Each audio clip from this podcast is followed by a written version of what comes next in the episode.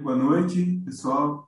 Sou Evandro, sou professor aqui na FE de Ribeirão Preto, na área de estatística, né, ciência de dados, analíticos. E obrigado por vocês estarem assistindo a, quarta CFE, participando aqui da CFE, a Semana Empresarial da FE de Ribeirão Preto. Nessa palestra, né, a gente recebe o Leandro Palmieri, ele é cofundador do Novo Lab. O Leandro é um é CEO, né, Chief, Chief Officer é, Chief Operating Officer, né, você fala melhor assim, confundi aqui. E do Novo Lado. Ele fez aí comunicação e marketing, empreendedor, né? Desde 2009 ele foi realizador da Conferência Internacional Next Web Latin America. E ele é co-criador do Case, né, Eventos de Empreendedorismo no Brasil. E ele fundou, um dos fundadores do Novo Lado, né, um local bem interessante que a gente tem aqui, né? Ele vai contar para a gente sobre isso. Ele praticamente mudou, né, todo o local lá de uma antiga fábrica aqui em São Carlos. Né? E agora o espaço é um centro muito forte de inovação. Pode dizer um centro de inovação da América Latina, assim, muito forte. Então, a palestra Ambiente e Ecossistema, é, a importância do ambiente físico para a formação de ecossistemas de inovação. A palestra é síncrona, né? Não, não, tá, não é gravada agora. Então, vocês podem fazer perguntas no chat que ele vai responder. Tanto com vocês o Leandro. Obrigado, Leandro, por colaborar com a gente na CETEC. Obrigado pelo convite, Evandro. Obrigado, Giovana, Matheus. E espero contribuir bastante aqui. Bom, eu vou compartilhar minha tela só para começar. Vocês me dizem se está se tá ok, se está funcionando, tá? Ok. Tá ok? Vamos lá. Bom, pessoal, boa noite. Eu sou o Leandro Palmieri, aí, como o Evandro já apresentou, cofundador e CEO aqui do Novo Lab, Centro de Inovação localizado em São Carlos, né? E, e hoje eu vim falar para vocês de ambiente e ecossistema de inovação, né? É, eu quero começar essa palestra falando sobre o Prédio 20, a incubadora mágica do MIT, como ele era ele era conhecido, né? O prédio 20, é, bom, o MIT, né, o Massachusetts Institute of Technology, é, que é mundialmente conhecido, né? Ele, em 1943, foi criado esse prédio, né, denominado de Prédio 20, é, e ele nasceu no caos, né, durante a Segunda Guerra Mundial, né, para abrigar o histórico laboratório de radiação durante a Segunda Guerra Mundial, e a intenção da criação desse prédio é que ele existisse por apenas três anos. Então, só para vocês terem ideia, esse prédio ele foi projetado em apenas quatro horas, né? E construído de uma forma muito simples, com madeira, enfim, é, de uma, uma, um método construtivo muito, muito simples na época. E aí o que aconteceu é que ele não durou apenas os três anos que ele estava programado para durar, mas ele durou até 1998. Né? Então ele sobreviveu ao tempo, e aí quando passou o uso dele, né, o tempo de uso dele por conta é, da Segunda Guerra, né, uh, esse prédio que era temporário, ele foi improvisado também, né, ele foi ocupado por inovadores. Né, o MIT começou a utilizar esse prédio. Né, então, o interessante desse prédio, né, é que quando existe uma guerra, né, não importa a estética, né, não importa as cores, não importa é, o conforto, não importa se vai ser um espaço é, bacana ou não. O que importa é ter um espaço simples e funcional para poder cumprir a missão desse espaço. Né? Então ele não tinha luxo nenhum. Né? Uh, e esse prédio, ele é, ele começou a abrigar inovadores, né? então é, pessoas, é, estudantes, né? pesquisadores que orbitavam ali em torno do MIT começaram a utilizar esse prédio como o espaço, né? como o seu QG para criar suas inovações, suas empresas, né? e ele se tornou um grande laboratório.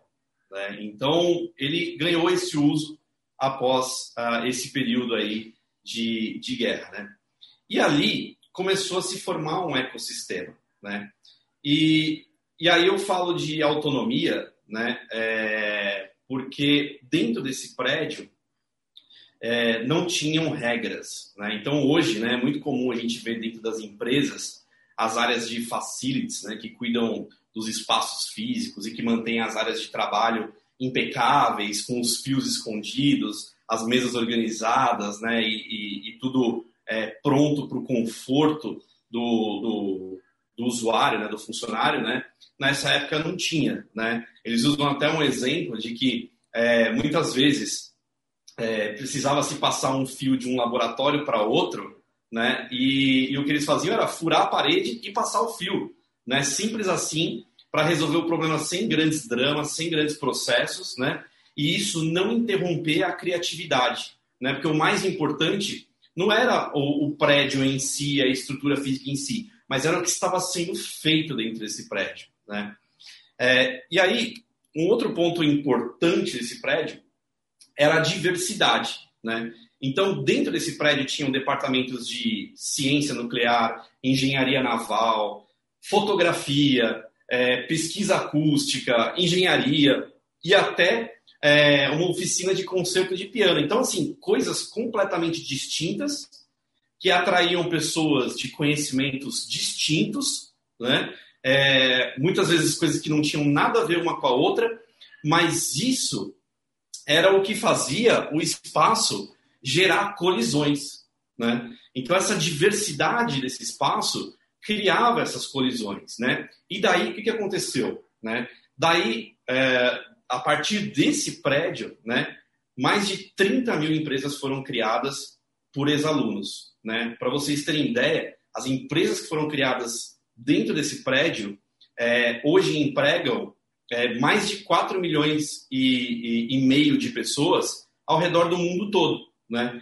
Então, nesse prédio foi criado as telas e as canetas touchscreens, nesse prédio foi criado o e-mail, nesse prédio o Tim Berners-Lee, que é o pai da internet, criou a World Wide Web, como a gente conhece hoje. É, nesse prédio foi criado as lâminas de barbear, que depois deram origem à Gillette. Né? Nesse prédio foi criado o cancelador de ruído de fones de ouvido da Bose. Né? Então, imagina, um, um engenheiro se juntou com um pessoal de pesquisa acústica e com um cara que consertava piano, né? uma coisa que não tem nada a ver uma com a outra, e criaram o cancelador de ruído da Bose. Né? É, então, desse prédio saíram coisas incríveis. Né? Pessoas que passaram por aí, anos depois, fundaram empresas como Intel, como Dropbox, a Qualcomm, que hoje é, é a empresa que lidera os chipsets de celulares e smartphones no mundo inteiro. Né? Então, qualquer celular hoje, Samsung, Motorola, é, de qualquer marca, usa o processador da Qualcomm, né? a principal empresa disso hoje no mundo. BuzzFeed nasceu aí dentro. Né? Então, o que eu quero mostrar para vocês é que por meio do caos, né, o caos, a desorganização, gerou riqueza e prosperidade é, a, no mundo todo, né, a partir desse prédio. Então, essa provavelmente foi a, a, o, o principal lugar né, que despertou inovação no mundo e que gerou é, tudo isso que eu estou comentando para vocês por meio de colisões, enfim, de toda essa gente que orbitava ali naquele prédio. Né? E o legal é que as pessoas que frequentavam esse espaço eles falavam que lá tinham várias salas, né? Então, pô, tinha o, o departamento de ciência nuclear, a, o departamento de engenharia naval, a fotografia, tal, não sei o quê, e não tinha uma lógica numérica das salas, né? Então não era sala 1, 2, 3, 4, 5, 6. Era sala 1, sala 20, sala 80, sala 40, sala 10,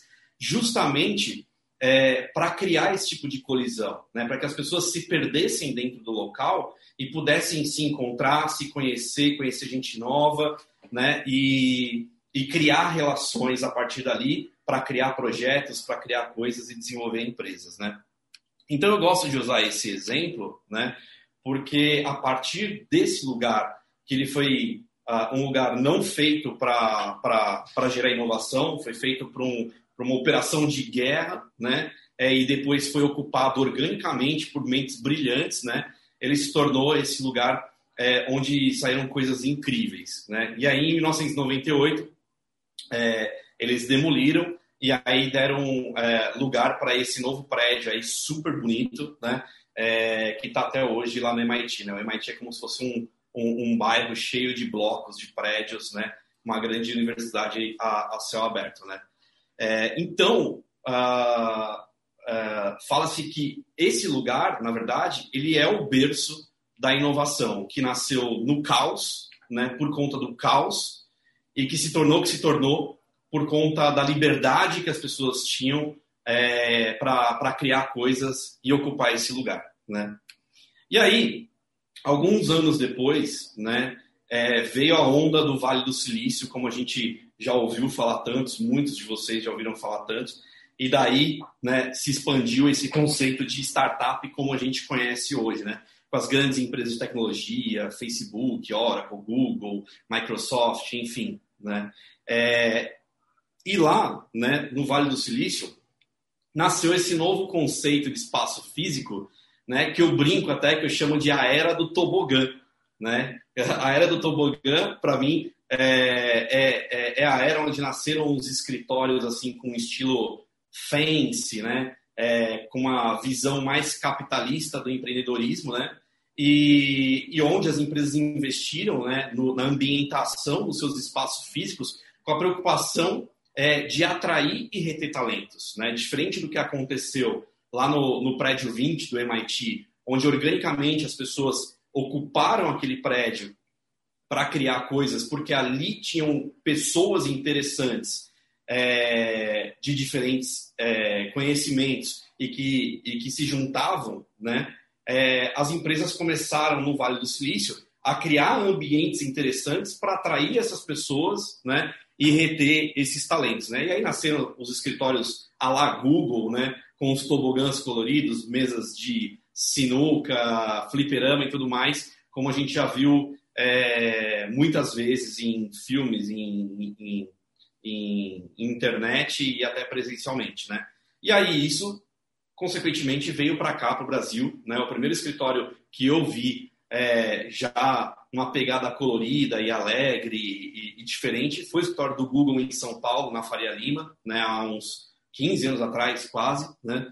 É, e que aquilo era inovador de fato, né? Mas eu mesmo, inúmeras vezes eu fui no Google, eu já visitei é, o escritório do Google em São Paulo e já visitei o escritório do Google em Nova York. E uma coisa que eu, eu vi presencialmente é que os, os escritórios são lindos, né? mas eles são silenciosos.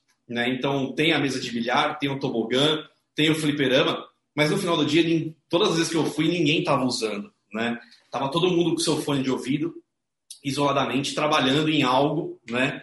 e as mesas de, de bilhar e de entretenimento vazias e os tobogãs também, né? É, então, eu, eu, na minha opinião, hoje, né, esses escritórios são muito mais feitos é, para atrair talentos para uma questão de marketing mesmo do que para dar vida e dar um ritmo diferente de, de criação, de criatividade para as pessoas que estão ali dentro. Né? Então, isso é uma crítica que eu faço a, a, esses escritórios novos, na verdade, as empresas que, que fazem essas ambientações. Né? É, e aí, falando um pouquinho de, de, de inovação, né? É, e começando pelo, pelo ambiente, né? Uh, o ambiente ele, ele tem a, a sua importância para que você consiga formar comunidade, como que aconteceu ali no prédio 20 do MIT, né? Então ele era um, a, a, as pessoas falam em depoimentos que aquele prédio era um prédio que ou, ou era muito frio ou era muito quente, né? E toda a tubulação era aparente, não tinha luxo, não tinha carpete, não tinha nada, mas ali orbitava uma comunidade interessada em desenvolver coisas, né? É, e o segundo passo era a diversidade, né? A diferente, as diferentes mentes, os diferentes conhecimentos, né? As diferentes áreas de conhecimento que orbitavam por ali, né? A autonomia de você poder fazer o que você quiser, é, sem ter regras, sem ter compliance, sem ter essas coisas que hoje a gente encontra nas empresas, né?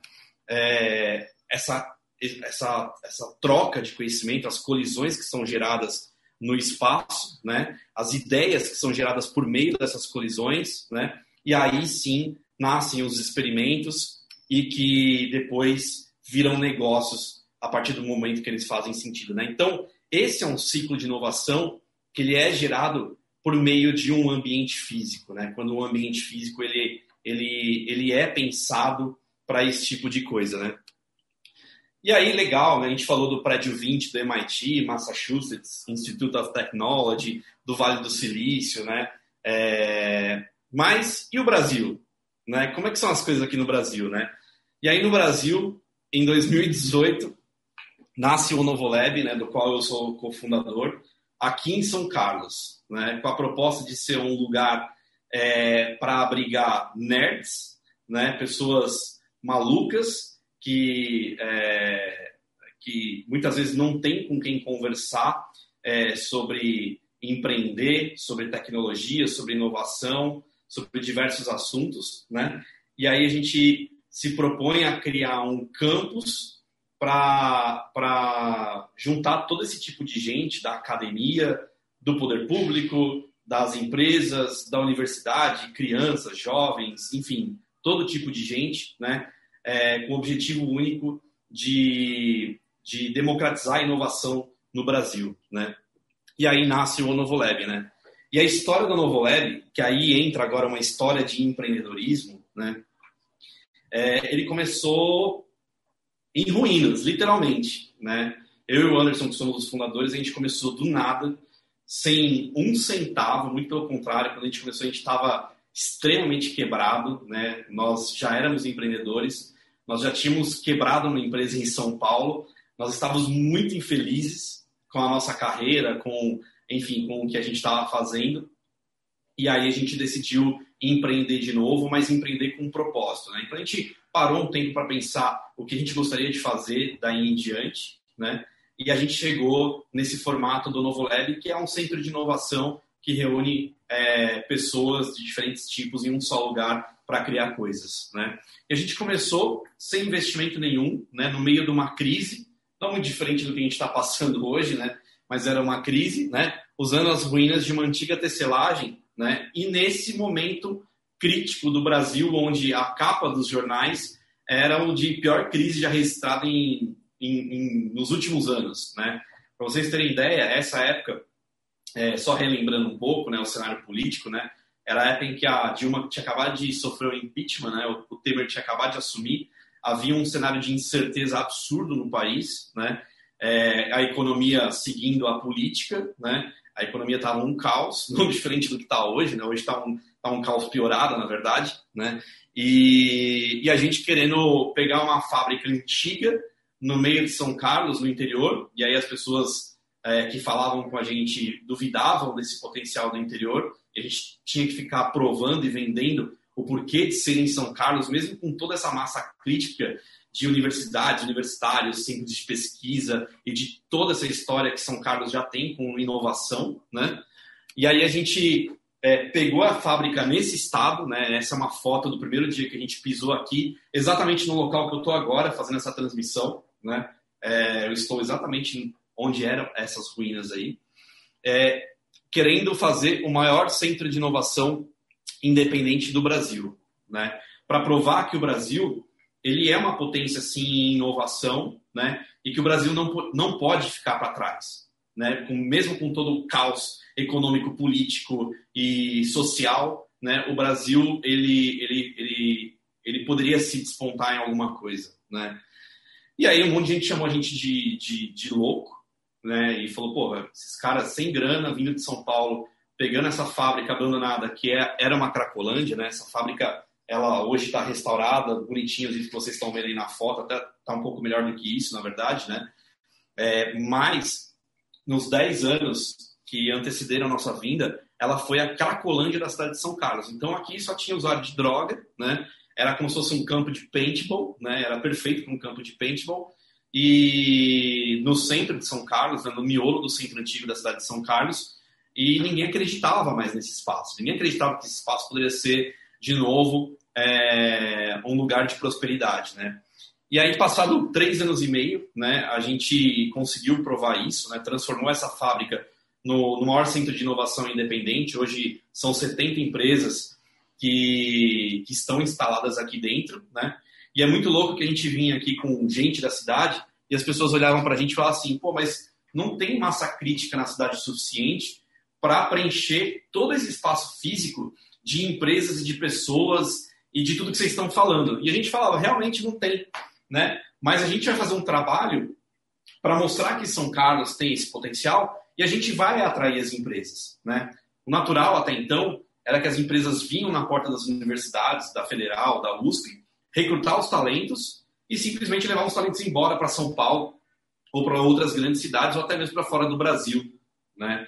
E, e, o que a gente fez foi um trabalho de vender São Carlos como uma formiguinha mesmo, falar desse, da, da, da, do potencial da cidade, de que a cidade tem um PhD a cada é, 100 habitantes, que é a maior média no Brasil, né? É, e que aqui de fato é um polo incrível, e mostrar o porquê que eles deveriam se instalar aqui e não simplesmente levar os talentos embora, né? E aí foi isso que a gente conseguiu fazer, né? Ao longo desses é, quase quatro anos, né? menos de três anos, na verdade, né? É, essa, essa apresentação ela reflete muito bem até antes da pandemia, né?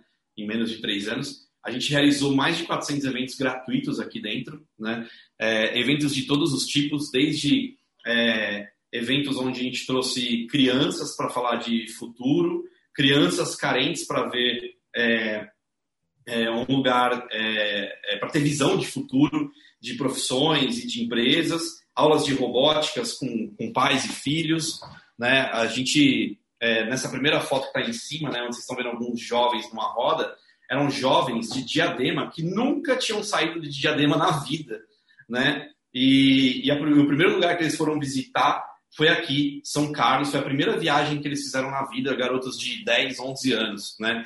Para discutir inovação, né? É, escolas, universidades, empresas, enfim, tanta gente já passou aqui, né? Mais de 30 mil pessoas passaram por aqui ao longo desses três primeiros anos, né? Essa foto é muito emblemática, que aí é, mostra um pouco do que é o Novo Lab, né? É, um dia a gente chega aqui, é, esse cara que está de turbante aí verde na foto é meu sócio, o Anderson, e aí um pouquinho mais para lá tem um cara com uma batina marrom, que é o Frei Davi, que um dia simplesmente a gente chega aqui no Novo Lab e tá um Frei, né, com uma roupa de padre andando e vendo todas as empresas e a gente falou, nossa, cara, que louco isso, né? Porque é, é improvável, né, um, um, lugar de tecnologia, inovação, e aí de repente tem um padre andando aqui dentro. E o Frei Davi, ele é, ele é o precursor do movimento Educafro no Brasil, que é um movimento que é, ajuda a inserir jovens negros é, em situação muitas vezes de vulnerabilidade no cenário de, de tecnologia, mesmo em, em, em outros setores, né? E aí a gente é, tem aí se aproximado do Educafro para ajudar o Frei Davi a cumprir essa missão de inserir as pessoas no mercado de trabalho também, né? Então, isso, na verdade, eu até às vezes me, me emociono quando, quando eu vejo essas fotos, porque isso materializa muito do que a gente pensou lá no passado, né, de ser um lugar de colisões, né, um lugar de, de é, que nasceu no meio do caos, né, é, e que traz essa diversidade, essa autonomia e, e gente interessante, né? É, cria esses encontros e desencontros de gente dos mais diferentes níveis e realidades, né? É, assim como o, o prédio 20 do MIT, né? A, a incubadora mágica foi, né? Óbvio que é, não na proporção que eles foram, né? Mas a gente a passos de formiguinha aqui e, e de acordo com a realidade é, nossa, né, do, do Brasil, que a gente sabe que é um pouquinho mais difícil, né, a gente vai tentando cumprir essa missão, né.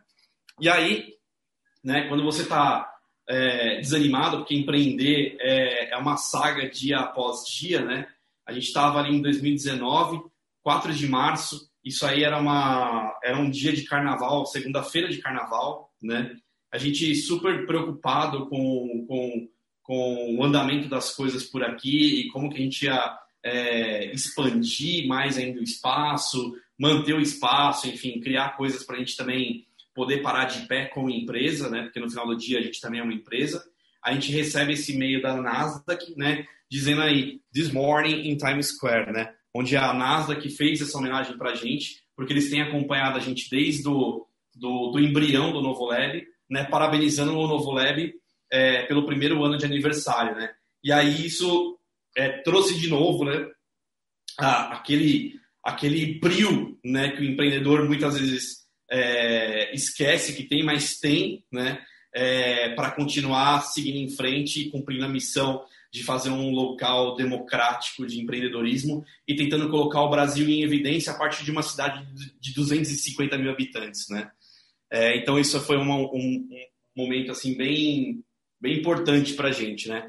E aí hoje, né? Só falando um pouquinho do que virou a fábrica, né? Do que a, a gente conseguiu transformar as ruínas da antiga fábrica de tecidos aqui da cidade de São Carlos, né? Uma fábrica que é, tem 100, 111 anos, foi a primeira indústria da cidade de São Carlos e, e, ela ficou 50 anos abandonada, depois virou a Cracolândia e aí agora a gente revitalizando esse lugar, né? Hoje é um espaço lindo, incrível, né? Que está aí pertinho de vocês, né? Uma hora de Ribeirão Preto e que abriga inúmeras empresas, né? É o espaço hoje que é, tem três hubs importantes de grandes empresas aqui. Então a gente tem um hub do Santander, a gente tem um, um hub do iFood aqui dentro de inteligência artificial, com 120 posições de trabalho, e, e um hub agora do Magazine Luiza, né, Luiza Labs, se instalando aqui dentro do Novo Lab. Né? E hoje, né, esse lugar emprega é, mais de mil pessoas aqui na cidade, né? É, são centenas de milhões de reais só em folha de pagamento que ficam aqui em São Carlos, de pessoas que vão morar aqui, consumir localmente aqui e vivenciar essa vida legal que é a vida do interior, né, de ter mais qualidade de vida, de não gastar tanto tempo no trânsito, né, e, e de participar de encontros e desencontros de uma forma mais fácil que a cidade pequena oferece, né? É, então a gente consegue hoje medir muito forte o impacto do que é isso hoje aqui, do que se fosse, por exemplo, numa cidade grande como São Paulo, né? E aí, além disso, né, além dos, dos nerds, dos malucos, das pessoas fora da curva, né, é, que passam por aqui e que são o insumo para criar tanta coisa legal, startups, né, empresas, projetos a partir daqui de São Carlos, né, a gente acaba atraindo também grandes figuras do mundo empresarial, né, e aí está um exemplo bem, bem, bem legal que é recente, né, que foi a vinda do Sérgio Real, que é o atual presidente do, do Santander, né, e, e que, é, por conta de tudo que está acontecendo aqui, da inauguração do Hub, saiu lá da capital, pegou seu helicóptero e veio ver o que a gente estava fazendo aqui no interior. Né? Então, isso é um motivo de muito orgulho né? É, e, e uma oportunidade para as empresas que estão aqui, para os empreendedores que estão aqui e cientistas e loucos que acreditam nesse negócio, né? É, porque isso aproxima pessoas como o Sérgio é, desse, desse ecossistema, né? E aí, o legal é justamente a diversidade de assuntos que a gente trouxe para cá. Como é, foi lá no prédio 20 do, do MIT, né, na Incubadora Mágica. Né? Então, é, aqui acontecem eventos de todos os tipos. Né? A gente tem aí o exemplo do evento da Semana do DNA que a gente fez, né? onde é, a gente tinha aqui uma empresa fazendo sequenciamento genético para os visitantes que vinham aqui aulas de robótica que aconteciam aos sábados, agora vão voltar a partir de janeiro para crianças, né? Daqui saiu ano passado uma campeã de robótica de 11 anos, né? Essa terceira foto aí que tem esse esse chão quadriculado, né? É, isso é da semana retrasada, né? Onde a gente inaugurou junto com o, o IA, que é um professor da UFABC, lá de Santo André, é, e que veio para cá para inaugurar um, um, um ateliê metaverso, né? Então, vocês viram agora, né? É, metaverso é uma nova tendência, né? O Facebook mudou de nome e se tornou Meta, né? A empresa, né? Que e, e, a gente já já conseguiu trazer uma pessoa que entende muito do assunto e criar um ambiente de metaverso para que as pessoas consigam já experimentar essa nova realidade e entender o que é o metaverso, né? E aí, por último ali, ó, isso também foi há três semanas atrás né? A gente trouxe uma banda de rock para tocar aqui dentro do espaço e fazer um show ao vivo transmitido via live é, para o Brasil inteiro, né? Para o mundo inteiro, né? Então aqui é um espaço onde a gente tem coisas culturais, é, de saúde, de tecnologia, de inovação, de criança, é, de jovens, de comportamento, acontecendo todos os dias ao mesmo tempo, enquanto tem empresas trabalhando aqui e desenvolvendo seus projetos para ser um pouquinho do que foi né, esse prédio 20 do MIT. Né? É, não sei se daqui vai sair uma Gillette, se vai sair uma Bose, se vai sair uma Qualcomm, como saiu lá, eu espero que sim, um dia, né? É, mas eu posso garantir que daqui estão saindo empresas muito interessantes, né? Que, que vão, vão fazer a diferença é, no Brasil e colocar o Brasil em evidência como ele merece ser colocado, porque o Brasil, o que ele melhor, o que ele tem de melhor é justamente o capital intelectual, né? E a gente valoriza pouco isso, né? O brasileiro ele é criativo, o brasileiro ele ele ele é um empreendedor já por natureza, porque ele já tem um instinto de sobrevivência é, mais que aflorado, né? É, não à toa, grandes executivos brasileiros são os melhores executivos do mundo, né? Porque o brasileiro ele tem esse jogo de cintura para lidar com as adversidades e com é, momentos de, de, de, de, instabilidade, né? É, e a gente não pode ficar exportando esses, esses talentos para os Estados Unidos, para o Canadá. A gente tem que, de alguma forma, ser essa represa de talentos que fica aqui, que desenvolve coisas para o nosso país, que muda os problemas que são gigantes que a gente tem aqui no Brasil. Né? São muitos desafios, né? Onde tem desafio é onde tem mais oportunidade, e o Brasil tem oportunidade para caramba, porque aqui está cheio de problema para ser resolvido, e isso não necessariamente é ruim, é muito bom, né? porque mostra que aqui é um país que tem oportunidade, né? É, e a gente tem que ter jogo de cintura para lidar com isso, né? Gente normal no mundo mundo, esse é o nosso mantra, né? O, o Novo Lab é feito de um monte de gente muito louca que que está aqui para criar coisas e, e, fazer a diferença na vida de um monte de gente, seja por meio de emprego, seja por meio de é, empresas que nascem aqui, é, de projetos sociais, de coisas que acontecem aqui todos os dias, né? E aí, galera, tá meus contatos, né? É, LinkedIn, Instagram, Leandro Palmieri. Vocês me acham super fácil nas redes sociais. Deixa eu voltar aqui minha tela e aparecer aqui de novo. E, e eu espero que vocês é, venham visitar o Novo Lab, né? E vocês, como administradores, estudantes de administração e que um dia é, vão estar em, em posições de liderança em empresas ou mesmo empreendendo, né? Tenham essa sensibilidade de que o ambiente físico, né, mesmo com essa coisa do que a gente está vivendo agora, é, das, das, relações virtuais em decorrência da pandemia, né, os ambientes físicos eles não vão deixar de morrer. Né? Eles, não, eles, não, eles não vão morrer, aliás. Né? Eles não vão deixar de existir. Né? Eles vão continuar existindo com outro propósito. Né? Muitos escritórios vão se tornar é, ambientes de trocas de ideias e não simplesmente ambientes de trabalho, espaços como os nossos serão espaços de, de, de encontros e de criação, né? Porque a gente ainda tem essa necessidade básica de se relacionar, né? A vida não é só virtual, né? A vida é legal virtual, né? Infelizmente a gente tem tecnologias hoje que permitem que a gente é, é, seja mais produtivo, crie mais coisas, é, é se desenvolva melhor, mas o físico ele ainda é muito importante e ele vai ser importante de uma forma diferente, né? Como a gente está se propondo a ser aqui. Então, pensem com carinho quando vocês estiverem em posições de liderança, decidindo o futuro de alguma empresa, é, nas relações humanas, físicas, de verdade, né? Porque elas têm muito valor. É isso, pessoal. Obrigado e tô, tô aberto aí a perguntas. Obrigado, Leandro. Tem uma pergunta aqui que a Giovana passou para gente, do Gabriel Castilho. Ele falou, Leandro, como são escolhidas as startups que participam dos projetos do Novolab? Legal. É, aqui a gente faz uma curadoria de, de empresas e de residentes, né? A gente é, brinca que isso aqui é como se fosse um jardim, né? É, então, pô, é, eu, eu, tenho que cultivar determinadas espécies, né? Para que esse jardim ele floresça, né? E garantir né, que não venha espécie errada aqui, né? Porque é, hoje, no mundo de startup, de empreendedorismo, também tem muita, muito oportunismo, né? Infelizmente, né? Principalmente quando você fala de, de investimento, né? Então, hoje tem muito investidor que se aproveita da, do empreendedor que muitas vezes ele está fragilizado por não ter a, a grana o suficiente para fazer sua startup bombar, né? E aí ele vai lá e, e, e pega um, uma grande parte de equity da sua startup e aí isso vai refletir negativamente na empresa no futuro, né?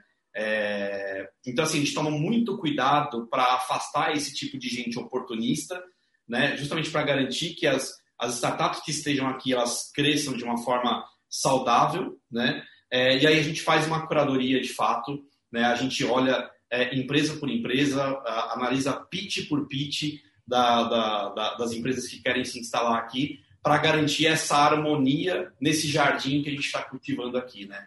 Então, tem sim um processo seletivo, e esse processo seletivo basicamente passa por um pitch, uma apresentação que a startup faz para contar o que ela está fazendo, se o que ela está fazendo de fato está transformando algum mercado, está resolvendo algum problema, né? Ou está inovando em alguma área. Bacana. Eu lembro uma vez eu fui num, é, numa visita, né? Vocês provavam visitas assim e tal. E depois eu assisti alguns pitches também que pessoal fez, né? E eu lembro que tem até espaço, assim, tem espaços individuais, né? Você mostrou uma foto com mesas que a pessoa pode, uma pequena empresa ou até mesmo um pequeno, um cara empreendedor, assim, que vai lá e tal, ele pode ter um espaço aí, né? Pode. A, a, gente, a gente, hoje a gente tem é, é, muito legal assim. O Novo Lab, ele não diferente de outros hubs, né? Tem hubs hoje que são especializados, focados em em fintechs, tem hubs que são focados em indústria agro, né?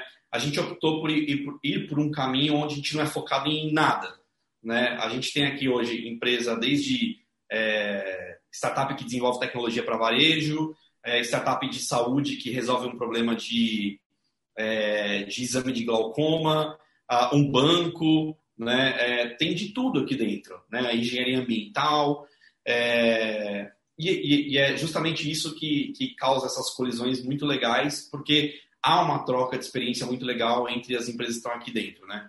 Então, assim, tem empresas que vão desde uma pessoa só, que está começando sozinho com um projeto aqui, tentando transformar esse projeto numa empresa, né? Até operações de 300 pessoas, como é o caso de um Banco Santander que está aqui dentro, né? Teve um caso muito legal em 2018, né? Dois garotos de aproximadamente 25 anos participaram de uma hackathon aqui dentro, né? Uma, hackathon, uma maratona hacker, que ela começa na sexta-feira e termina no domingo, e eles passam o final de semana virando, tentando desenvolver alguma solução, né? Então, nesse caso, era uma, uma hackathon para desenvolver uma solução de meio de pagamento, né? E aí eles, eles venceram esse, esse desafio. É, a empresa que lançou esse desafio acabou não dando continuidade no produto, né? Isso é, é uma falha que a gente vê muito grande. Às vezes as empresas elas vêm para um ecossistema de inovação em busca de inovação, mas depois elas não têm culhão para colocar esses, é, essas inovações em, em escala, porque aí entram nas questões de compliance da, da própria empresa, né, que é engessada por si só de processos e de burocracias, né, e aí perdem o bonde, perdem às vezes muitas vezes uma, alguma coisa legal que está acontecendo aqui, e aí eles é, eles não desanimaram, eles se juntaram e criaram uma empresa a partir disso e hoje empregam 40 pessoas aqui dentro, né? Dois anos depois. Né? Então é muito legal ver isso. Dois jovens de 25 anos com 40 funcionários aqui dentro, né? criando uma cultura super legal da empresa deles e, e atendendo grandes empresas e, enfim, fazendo a coisa acontecer, né? Ah, isso aí, Matheus, Giovana, querem... Tem mais perguntas lá? O pessoal tá tímido hoje para perguntas, hein? É, lá no chat não tem mais perguntas. Tá certo.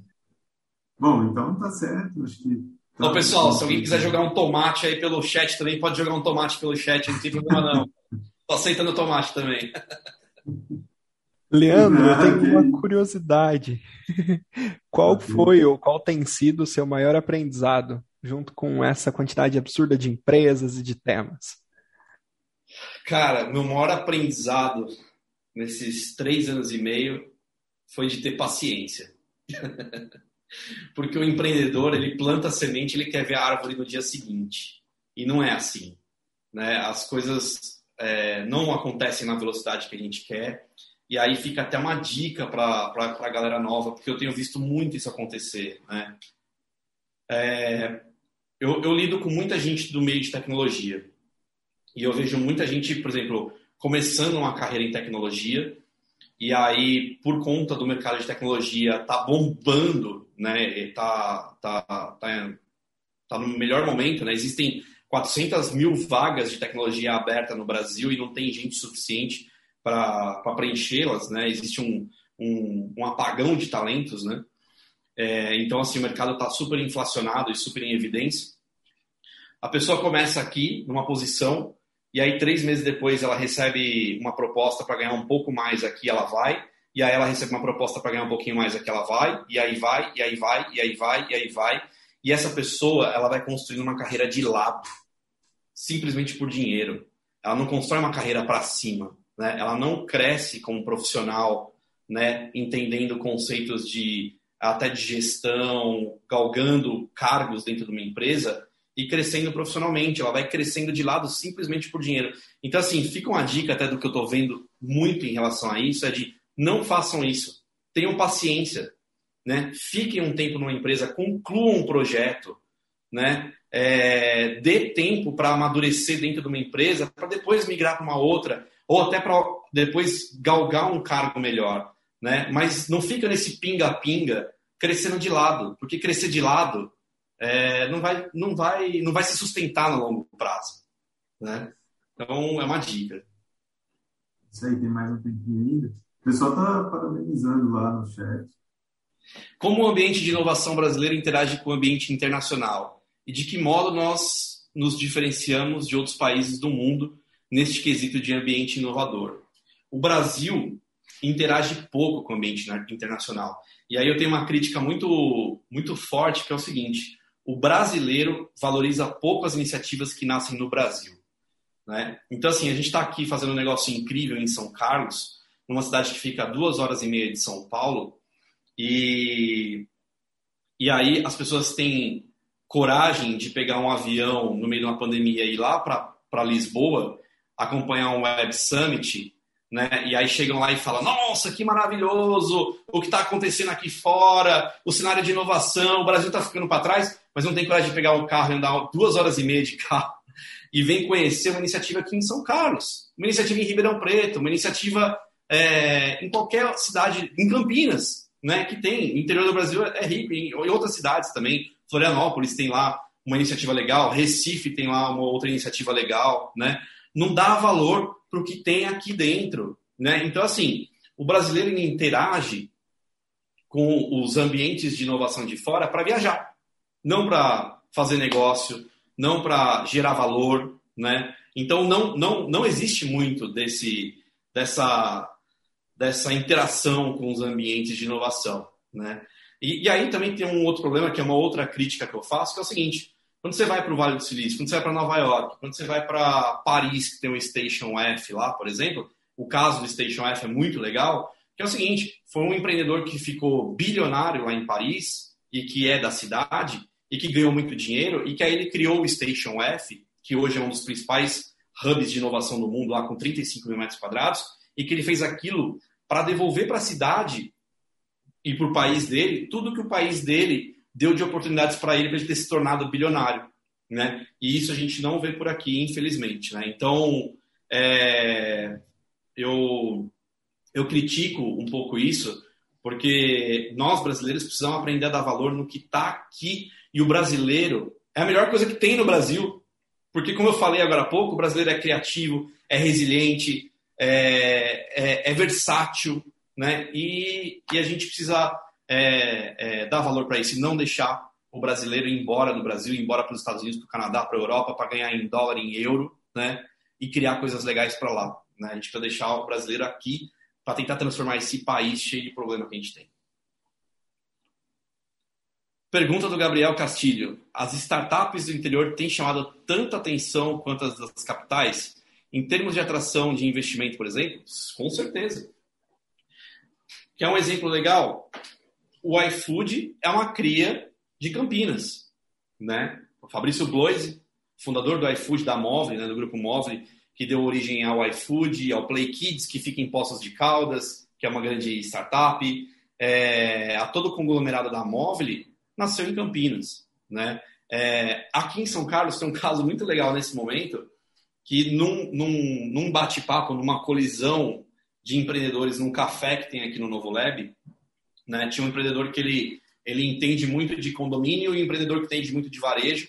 E aí um dia eles conversando num bate-papo de, de café, eles falaram, pô, vamos juntar essa, essa, esse know-how que você tem de condomínio, esse know-how que eu tenho de varejo, vamos criar uma loja autônoma é, para condomínios?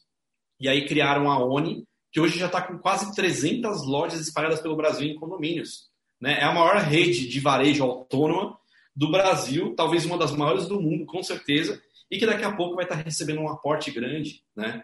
vai estar vai tá, é, é, despontando aí entre alguma grande startup. Né? Então, assim, no interior tem muita coisa legal. Né? A gente tem aqui dentro, por exemplo, a Felcom, que é uma startup que hoje, só para vocês terem ideia, né? A segunda maior fila de SUS no Brasil é de exame de, de retina para você saber se você tem glaucoma. Segunda maior fila de SUS no Brasil. Baita problema, né? Por quê? Porque um retinógrafo custa 300 mil reais e não tem em todas as unidades básicas de saúde. E esses caras criaram aqui um hardware que vai um celularzinho, um S10 da Samsung, e que você consegue fazer um exame de retina é, na hora, em qualquer pessoa, numa farmácia, dentro de uma comunidade, é, num, num, lugar remoto, né? E, e, e, ter esse exame na hora com um aparelhinho que custa 25 mil reais. Né? Então isso é revolucionário. Né? Então no interior tem muita coisa legal sim, é, tem muito potencial. Né? A gente é, espera ajudar a reter um pouco desses talentos no interior. Mais alguém aí? Bom, Leandro, muito obrigado. Acho que deu... Não tem mais perguntas ali, Matheus? Está no tempo, né? Ok. Mas obrigado, viu, Leandro? É Espero voltar a rever você aí no live, frequentar mais esse ambiente. Eu gosto muito. Nossa, vocês estão de parabéns. Muito obrigado por ter colaborado na Semana da fé aí, na Semana Empresarial nossa. E tá, acho que o pessoal pode contactar vocês, né? Pode, pode. visitar, Bom, visita. As redes sociais é Leandro Palmieri, Instagram, LinkedIn, né? Pode mandar mensagem, me seguir lá, vai ser um prazer conectar com todo mundo e a gente bater um papo fora daqui também. Fica o convite aqui para quem quiser conhecer o Novo Lab, tá uma horinha de Ribeirão Preto, estamos pertinho e ó, já vou dar um spoiler para vocês vai ter o novo Lab em Ribeirão Preto logo mais, hein? Agora no primeiro semestre de 2022. É, não posso dar muitos detalhes, mas já estou dando um spoiler de que vai ter um novo Lab em Ribeirão Preto, porque a gente está fazendo uma expansão para o interior de São Paulo e Ribeirão e, Preto. E é, e é, necessário. Nossa, Ribeirão acho que é, é. tem muita. Acho que o pessoal aí vai. Nossa, vai ser muito. Vai ser Ribeirão tem tudo a ver. Ribeirão é um baita complemento a São Carlos, né? Porque aqui a gente tem uma coisa mais de, de garagem do desenvolvedor, e aí tem a coisa do negócio, da economia criativa, né, da administração, né, que aqui, aqui não tem tanto, né. Então, assim, Ribeirão Preto, para a gente é muito importante, a gente, é, eu particularmente sou apaixonado por essa cidade, e São Carlos e Ribeirão, que elas se complementam muito bem, e tem muita sinergia, então faz muito sentido ter um novo Lab aí. Legal, é isso então. Obrigado, Obrigado, pessoal. gente. Obrigado, Evandro. Obrigado mesmo, viu? E fica aí, quando você estiver aqui, vem tomar um café comigo. Joia. tchau, tchau. Este é mais um conteúdo produzido pela Faculdade de Economia, Administração e Contabilidade de Ribeirão Preto, a FERP USP. Veja todos os nossos conteúdos em vídeo em nosso canal do YouTube ou acesse o site media.ferp.usp.br para acompanhar também nosso podcast.